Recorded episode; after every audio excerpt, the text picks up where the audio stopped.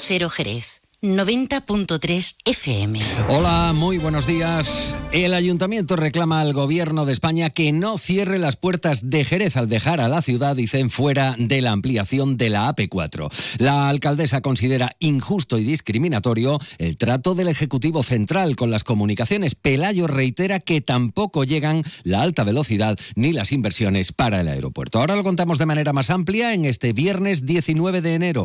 A esta hora, cielos nubosos el termómetro marca 15 grados de temperatura. Vamos con otros asuntos de la jornada en titulares. Más de uno Jerez. Juan Ignacio López. Onda Cero. Jerez ha sido el escenario para la presentación del stand de Andalucía en la Feria Internacional del Turismo Fitur 2024 en IFEMA. La Junta se marca como objetivos para esta edición la sostenibilidad, mejora de conectividad, la gobernanza o la cogobernanza y todo un clásico, la desestacionalización del turismo en Andalucía.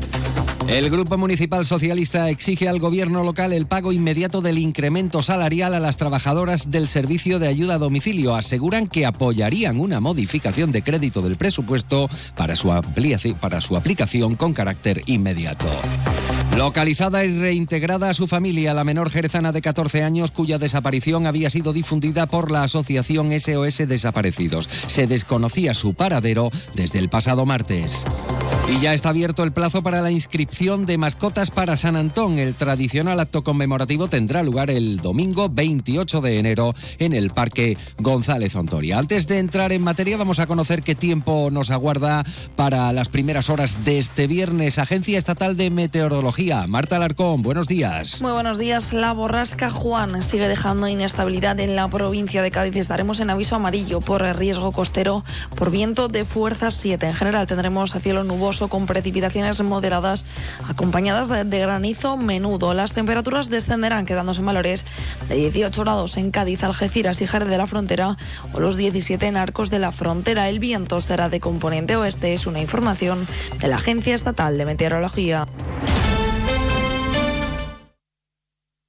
Pues vamos con la información de esta jornada. Lo han oído en portada, vueltas con la ampliación, con un tercer carril en la autopista AP4 Cádiz-Sevilla. Mensaje desde el Ayuntamiento de Jerez al Gobierno de España. La alcaldesa María José García Pelayo ha reiterado que es injusto que la previsión del Ministerio de Transporte priorice, dice, solo los tramos que discurren por la provincia de Sevilla. La regidora remarca que a la provincia de Cádiz tampoco llega la alta velocidad, ni tampoco las inversiones para el aeropuerto que están provocando que la parra muera por inanición. Reclama que no se deje fuera a Jerez como puerta de entrada a la provincia en cuanto al desarrollo de infraestructuras, como es en este caso la autopista. María José García Pelayo, alcaldesa de Jerez.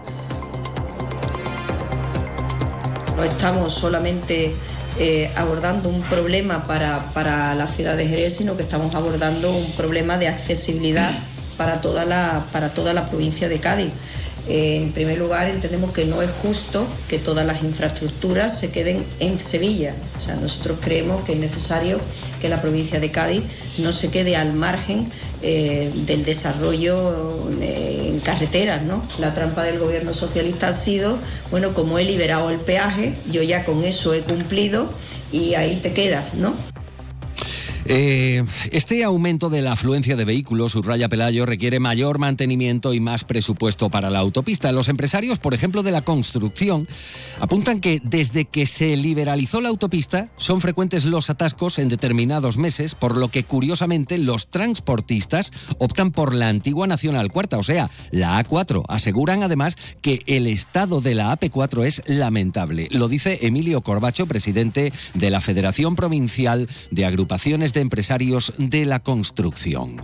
Hay empresas de transporte que se están yendo por la Nacional 4 precisamente cuando se ha liberalizado la autopista, porque sobre todo primavera-verano tenemos la autopista colapsada. Es una mala gestión de la alternativa a la autopista que es la Nacional 4, que se ha debido desdoblar desde el kilómetro inicial al kilómetro final. La autopista, lo sabemos todos los que la usamos permanentemente, está realmente realmente impresentable y eso tiene incidencia no solamente en el sector de la construcción, que como es natural quiere mantenimiento y quiere hacer obras, tiene incidencia en la seguridad Y el PSOE que defiende las inversiones del gobierno en el aeropuerto de Jerez para modernizarlo frente a lo que consideran insidias por parte de la alcaldesa. La diputada Mamen Sánchez recuerda los 56 millones destinados al plan director del aeropuerto para ampliar la pista y duplicar viajeros, mientras que el secretario provincial de los socialistas, Juan Carlos Ruiz Boix, acusa al equipo de gobierno de la Diputación de carecer de una estrategia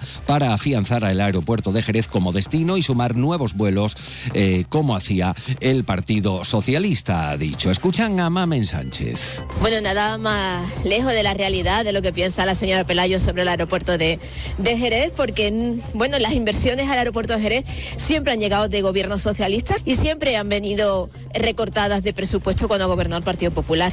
En este momento, el gobierno de Pedro Sánchez sobre el aeropuerto de Jerez ha hecho un, un plan director dotado con una inversión de 56 millones de euros y, por tanto, para aumentar la capacidad operativa y de pasajeros. El problema, por tanto, no de inversiones del gobierno, el problema es la política que tienen que hacer de promoción eh, para traer vuelos tanto de la Junta de Andalucía como de la Diputación de Cádiz. 8 y 26 minutos de la mañana. La puesta en escena de Andalucía en Fitur se ha presentado en Jerez. Nuestra ciudad centrará su actividad en Fitur el jueves 25 de enero en un acto a la una y media de la tarde en el pabellón de Andalucía en el que se presentarán un vídeo sobre el calendario de eventos de Jerez 2024 eh, y en cuya grabación ha participado el periodista y humorista Luis Lara. En el marco de este acto se dará a conocer el nuevo eslogan institucional y turístico de la marca Jerez en cuya presentación colaborará el tatuador y artista Samuel Martínez de Paul Tattoo Studio. Por su parte, la Diputación Provincial subraya la sostenibilidad, la diversificación, la desestacionalización como claves de la estrategia para impulsar la industria turística en la provincia. Almudena Martínez, presidenta de la Diputación. Eh, la sostenibilidad, la diversificación y, por supuesto, la desestacionalización son aspectos importantes para nuestra estrategia turística en la provincia y, por tanto, en Fitur. Una de las características diferenciadoras de esta provincia es que somos un destino atractivo por los 12 meses del año gracias a estos dos motivos, al clima y también a la diversidad. Así llegamos a las 8 y 27 minutos de la mañana. Fino, amontillado, oloroso, palo cortado. Pedro Jiménez. Don Zoilo, todo Jerez en una gama de sherries exquisitos embotellados en rama de la forma más natural, manteniendo toda su intensidad, sabor y color. Gama Don Zoilo 15 años, de bodegas Williams ⁇ Humbert. Somos Jerez. Disfruta con un consumo responsable.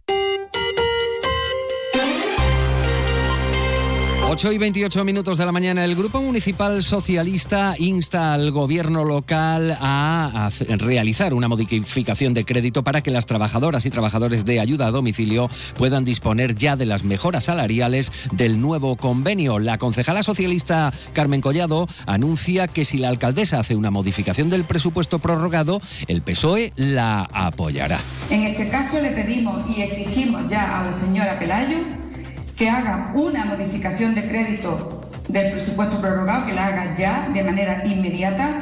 Nosotros, como este grupo, va a apoyar esa modificación para que las trabajadoras y trabajadores puedan eh, percibir ese, ese incremento, esas mejoras salariales de manera inmediata.